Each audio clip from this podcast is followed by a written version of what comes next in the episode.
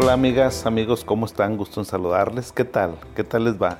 En alguna de las preguntas, no sé dónde vaya a salir, pero va a salir, por ahí va a estar la evidencia.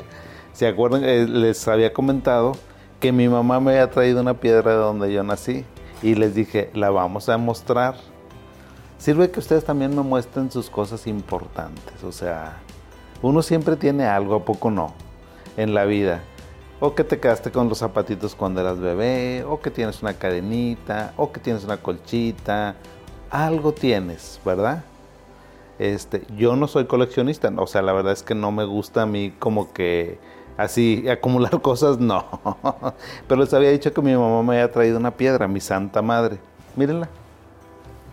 Aquí están. No sé si la alcancen a ver, pero miren. Les dije que mi mamá me había traído una piedra. Vean, esta piedra está pues ya media negra. Y le digo, mamá, ¿dónde me la trajiste? Les había comentado que, este, pues, yo no soy regio. Bueno, soy regio porque pues ya soy de aquí toda la vida, pero yo llegué a Monterrey a los 7, 8 años. Yo soy zacatecano, eh, pero soy de un, de un ranchito, de un pueblito chico. Es un rancho, o sea, es un Imagínense una casita perdida por allá. Y esa me la trajo mi mamá de allá. Dice, ay, mijito, ahí estaba. Le digo, bueno, pues mami, pues bienvenida. Y aquí la tengo, porque a veces me han preguntado algunos pacientes, oye, ¿y esa piedra qué, qué está haciendo ahí? Qué raro que tengas una piedra entre tus libros. Le digo, pues bueno, pues ya les empiezo a platicar la historia. Todos tenemos historias. No sean malos, compártanme su historia. Díganme qué es importante para ustedes, porque todos tenemos algo importante. Y bueno, nuestras madres y nuestros padres siempre son importantes en nuestra vida. Tantas cosas que agradecerles. Pónganse a pensar todo lo que hicieron nuestros papás por nosotros, mamá, papá, muchas cosas. Y uno siempre tiene que estar agradecido con ellos y cuidándolos. Ellos nos cuidan mucho. Y este programa que voy a hacer se los voy a dedicar a los padres, a mamá y a papá a esos este, héroes. Ahora, pues yo también soy papá, o sea, eh, nosotros los padres que damos cualquier cosa por nuestros hijos, que hacemos cualquier cosa por nuestros hijos, que les perdonamos cualquier cosa a nuestros hijos, siempre. O sea, el corazón de un padre, una madre no tiene rencor para los hijos. Te pueden hacer lo que sea y los sigues amando y los sigues queriendo entrañablemente. Y les digo que este programa es para ustedes porque una de las preguntas que me, eh, ya ven que tenemos secciones, secciones donde estamos contestando preguntas y respuestas, así le ha llamado mi productor, de todo lo que ustedes nos hacen, nos escriben o nos retroalimentan. Y hay un tema muy recurrente. En dos programas que hicimos aparecieron las mismas preguntas, doctor, ¿qué hago cuando mi hijo no se quiere tomar el medicamento? Eh, yo donde he visto mucho ese problema de adherencia al tratamiento es en pacientes que tienen esquizofrenia y trastorno bipolar, en estos dos padecimientos. ¿Por qué el paciente no se quiere tomar el medicamento? O sea, ¿por qué si estás enfermo no te quieres tomar el medicamento? Es algo como de repente increíble porque mira, si tienes migraña, ¿sí? si tienes, o sea, si, si te pasa algo así, seguramente vas a eh, te tomas el medicamento, te dice, o es más, mira, si tienes, ¿qué te gusta? Si tienes hepatitis, o te, eh, te va a decir tu doctor, tomes el medicamento porque usted tiene fiebre tifoidea y quiero que se tome su medicamento así, y te lo tomas y no hay ningún problema. O sea, la persona tiene conciencia de que tiene un problema. Una persona con migraña sabe que tiene migraña y que se tiene que tomar su medicamento. ¿Por qué los pacientes con esquizofrenia y con trastorno bipolar, con estas enfermedades, no, no, se lo quieren tomar? Es por falta de conciencia. Uno de los síntomas principales, y no es porque ellos no quieran, fíjate, es porque un paciente que tiene esquizofrenia tiene un problema de conciencia no es consciente de que tiene esquizofrenia, no es consciente de que tiene trastorno bipolar, no es consciente de que tiene eh, trastorno límite de la personal, trastorno de la, de la personalidad, no es consciente. Ese es uno de los síntomas. Si tú me preguntas, doctor, ¿cuáles son los síntomas de la esquizofrenia? que no tenga conciencia, que no que me dicen, ¿qué es eso de que no tiene conciencia? No sabe que está enfermo. Y tú vas a decir, doctor, ¿cómo no vas a ver si me rompió la televisión cuando se puso súper mal? No sabe, señora, no tiene conciencia. O sea, usted como papá, como mamá, como hermano, como familiar, sabes que eh, el familiar tiene algún problema, pero él no, ella no. Por eso es que no se quieren tomar el medicamento. Entonces, pues tenemos un gran problema. Miren, yo les voy a decir, la literatura mundial dice que hasta el 70% de los pacientes que tienen esquizofrenia no se toman el medicamento. Es demasiado. O sea, de 100 pacientes solamente 30 se adhieren. Nada más 30 pacientes toman su medicamento como les dice su doctor. El resto son bien baquetones. No se toman el medicamento. Ese es un problema aquí y en China. Es un problema global, es un problema que tenemos los psiquiatras y que no sabemos, a ver, las mentes jóvenes, a ver chavos, ayúdenme a pensar cómo resolvemos el problema de adherencia para los pacientes con esquizofrenia. Yo creo que la inteligencia artificial o algo me tiene que ayudar a resolver ese problema tan grave que tenemos con los pacientes con esquizofrenia y con depresión. No se toman sus medicamentos, no se los toman. 70 de 100, ¿te das cuenta? No, hombre, pues estamos bien empiojados, por eso los psiquiatras batallamos bastante y por eso las pobres familias también batallan mucho. Porque el paciente no se toma el medicamento porque no tiene conciencia de su enfermedad. Entonces lo que tenemos que hacer, mamá, papá, tú que dices, ¿por qué no se lo toma? Tratar de entender, ah, ya me dijo el doctor que mi hijo no sabe, no, no tiene conciencia. Pero eso, fíjate bien, una cosa es que no tenga conciencia y otra cosa es que eso sea carta abierta para que haga lo que sea. Son cosas completamente diferentes, no me lo confundas. Si tu paciente no se quiere tomar su medicamento, vamos a ir con el psiquiatra, lo vamos a estar llevando. Llévalo y llévalo y llévalo y llévalo. Tómate unos dos, tres meses para que empiece a crearle conciencia al psiquiatra. O sea, si tú no puedes, llévalo con el psiquiatra, llévalo y llévalo y llévalo para que le ayude a que, a que se cree la conciencia de que tiene que tomar el medicamento. Porque él te va a decir, no, pues es que no estoy enfermo, pero a lo mejor no como psiquiatra le dice, oye, ¿y qué quieres hacer tú en tu vida? Pues quiero estudiar, o quiero tener una novia, o quiero trabajar, quiero tener un novio.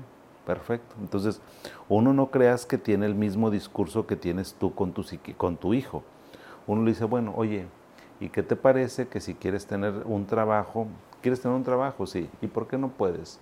Pues no sé, por qué no puedo controlarme. ¿Y por qué crees que no puedes controlarte? No, pues no sé, pero no me puedo controlar.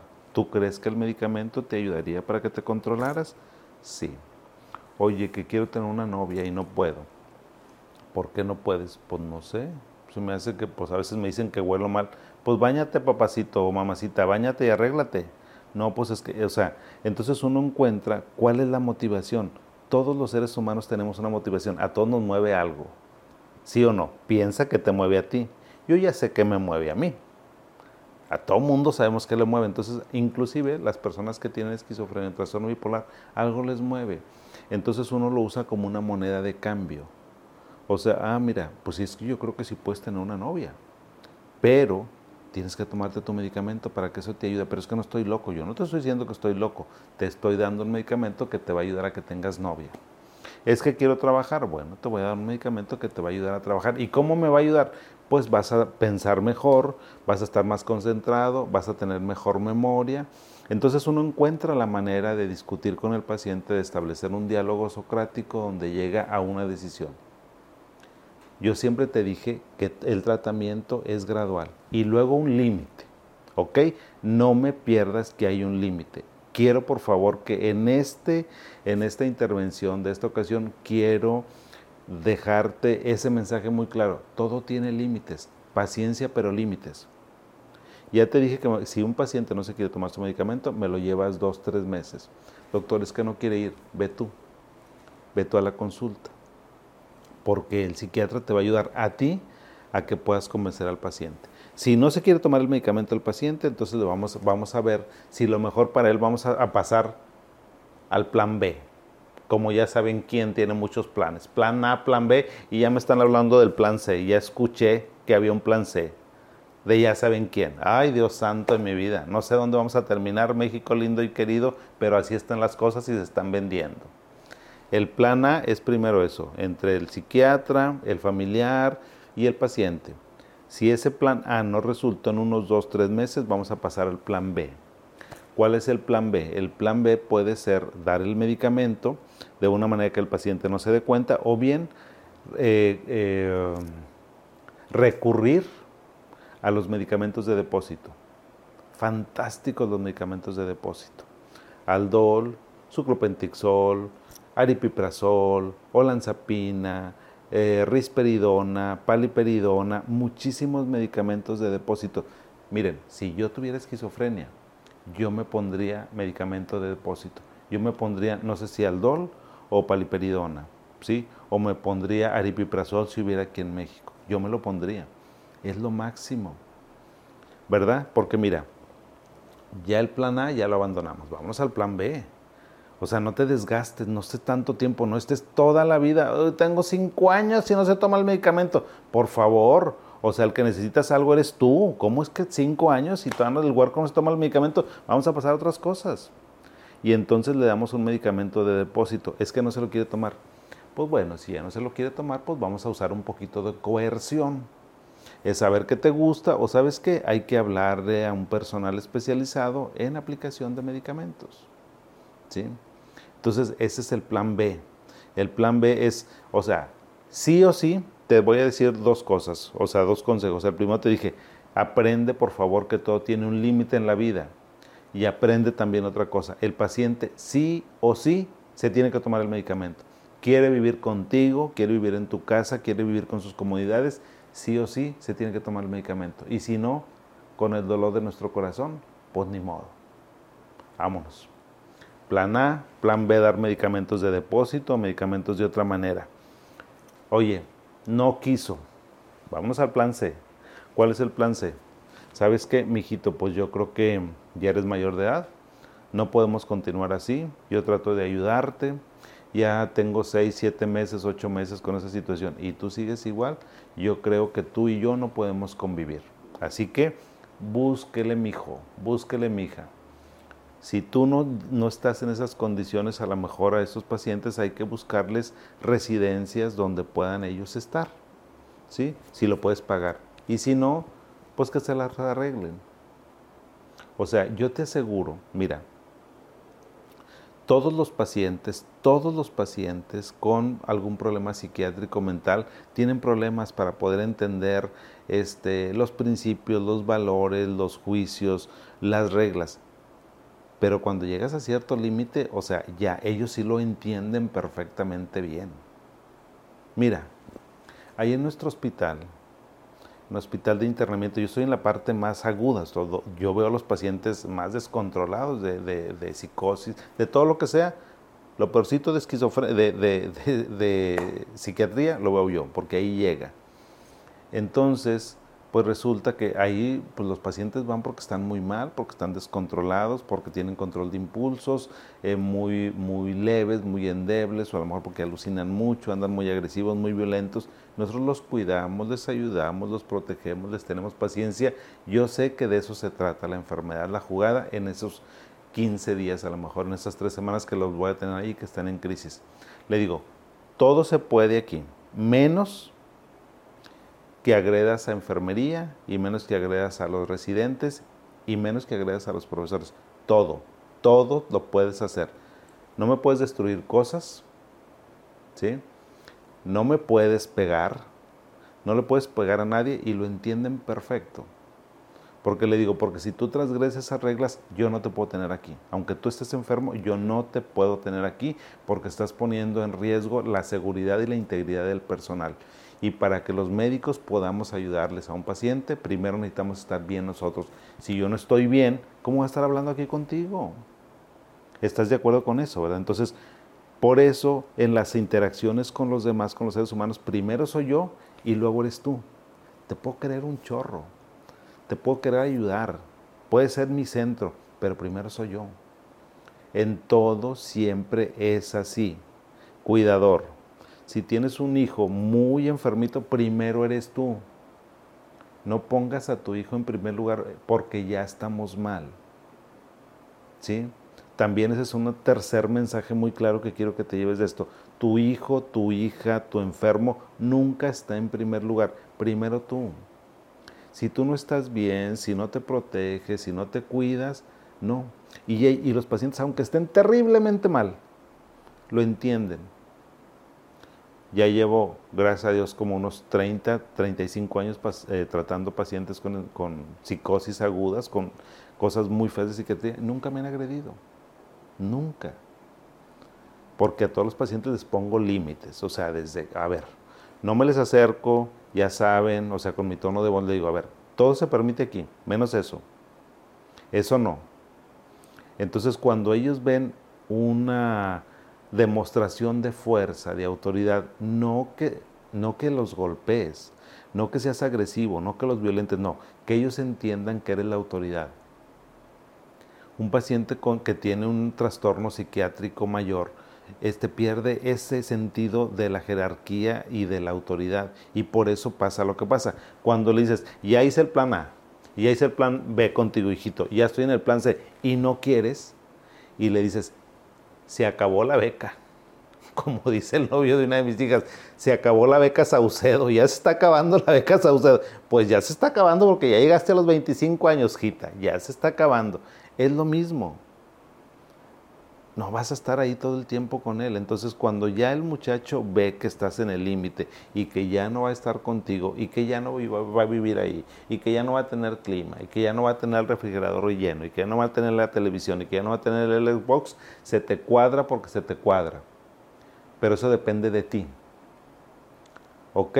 Entonces espero, ve por favor mucho este video, revísalo, analízalo, por favor compártelo para que veas límites, pero con gradualismo. Quiero que me hayas entendido. Plan A, plan B, plan C, y si no, límites. Cuando alguien, o sea, cuando yo siempre les doy ese mensaje a, mis pacientes aquí hospitalizados, les digo, puedes hacer todo, menos golpearme a alguien. Si lo golpeas no te puedo tener aquí. ¿Sí? Aquí no vas a estar. Entonces, cuando sucede algo así, le dije, ¿te acuerdas lo que te dije? Es que ella, es que él, es... No, no, no, no, no, no, no me saques excusas. ¿Te acuerdas lo que te dije cuando entraste aquí? No, no me acuerdo. Te lo voy a repetir. No puedes agredir a nadie aquí estando hospitalizado. ¿sí? No puedes golpear a nadie. No puedes destruir cosas. Destruir cosas medio te lo puedo pasar. Pero que agredas a un personal, no. Porque entonces ya no te podemos ayudar. Y en ese momento se va el paciente. ¿sí? Doctor, pero ¿por qué me le dio de alta? Porque mire, aquí está. Entonces es, no crean que, los, no crean que yo estoy así como que, que el paciente se vaya. No, la verdad es que no. Yo estimo mucho a mis pacientes, pues por algo tengo ya tantos años ahí. Si no, pues no, no me, o sea, si, si, si no me gustara, si los maltratara, pues no estuviera ahí. O sea, ya tengo mucho tiempo, gracias a Dios. Y a ustedes también, pero pues es por eso. Hay que poner límites, ¿sí? Entonces, por favor, quédate con ese mensaje, compártelo. Yo creo que este video es, yo lo voy a volver a ver, les prometo que lo voy a volver a ver esto que estoy diciendo, porque necesitamos crear más sobre esto, porque este tipo de cosas para los cuidadores es muy importante. Cuidador, primero tú, luego tu paciente. Cuidador finalmente. Plan A, fíjate que te dije del plan A. Plan B, plan C y si no límites. Con eso que te quede claro, por favor, Échame tu retroalimentación sobre esto para que sigamos trabajando. Gracias, pásatela muy bonito y a seguir jalando todos. Bye, cuídate. Abrazo. Hasta pronto.